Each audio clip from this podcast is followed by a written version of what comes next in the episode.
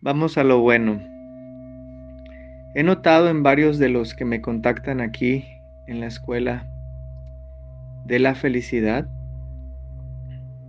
que todavía están haciendo historias. Historias en su mente de lo que pasó y de lo que podría pasar. Y es un hábito, no significa que estés mal, simplemente es un hábito. Y ese viejo hábito que yo tenía se venció cuando empecé a darle prioridad a la quietud, al observar, al estar alerta. Em, me encanta la idea de clarificar conceptos y uno de los conceptos que antes se me hacía tan difícil entender es el de la palabra ego, también conocida como mente condicionada. Y después de, de varios maestros me llega esta definición que para mí es la más clara y la más sencilla.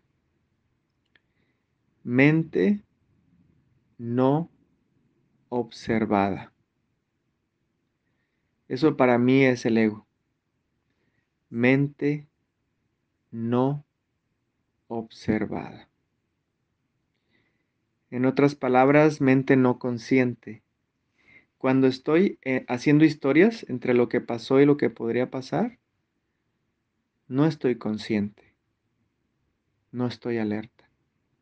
Cuando empiezo a quejarme del pasado, a preocuparme del futuro, a culparme por lo que hice o por lo que no hice, no estoy alerta. Estoy dormido. Entonces, vamos a poner una analogía para que quede más claro qué es lo que puedes hacer con el ego. Imagínate que vas a jugar tenis con alguien. Tú sabes las reglas del tenis, supongo. Es como el ping pong, pero en grandote. Es como el paddle. es como el paddle, que es este otro juego nuevo que empecé a descubrir que hay. Es como el tenis, pero en mediano. Ya no es ping pong chiquito, ahora es paddle, es mediano. En estos tres deportes las mismas reglas aplican. Se necesitan dos jugadores. Bueno, si juegas dobles, pues cuatro. Pero vamos a poner que vamos a jugar dobles, ¿no? Vamos a jugar uno contra uno. Las reglas son sencillas uno de los dos saca y el otro responde el saque, tiene que pasar la bola, la red tiene que pasar y después caer sobre unos recuadros. Si pasa el recuadro, pues ya es fuera y pues es punto para el otro. Es así de fácil en pocas palabras. ¿Qué pasa cuando uno de los dos no quiere jugar? Cuando uno saca y el otro simplemente no responde y vuelve a sacar otra pelota y el otro simplemente no responde, se queda así quieto, sin hacer nada, solo observando. Pues el que está sacando pelotas va a decir, pues no quieres jugar, ya me voy a ir a jugar con alguien más que sí tenga ganas de jugar.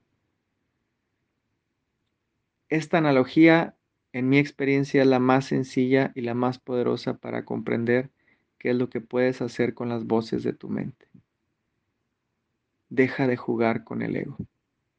No entres en su juego de hacer historias, simplemente observa, atestigua y activa tu alertidad.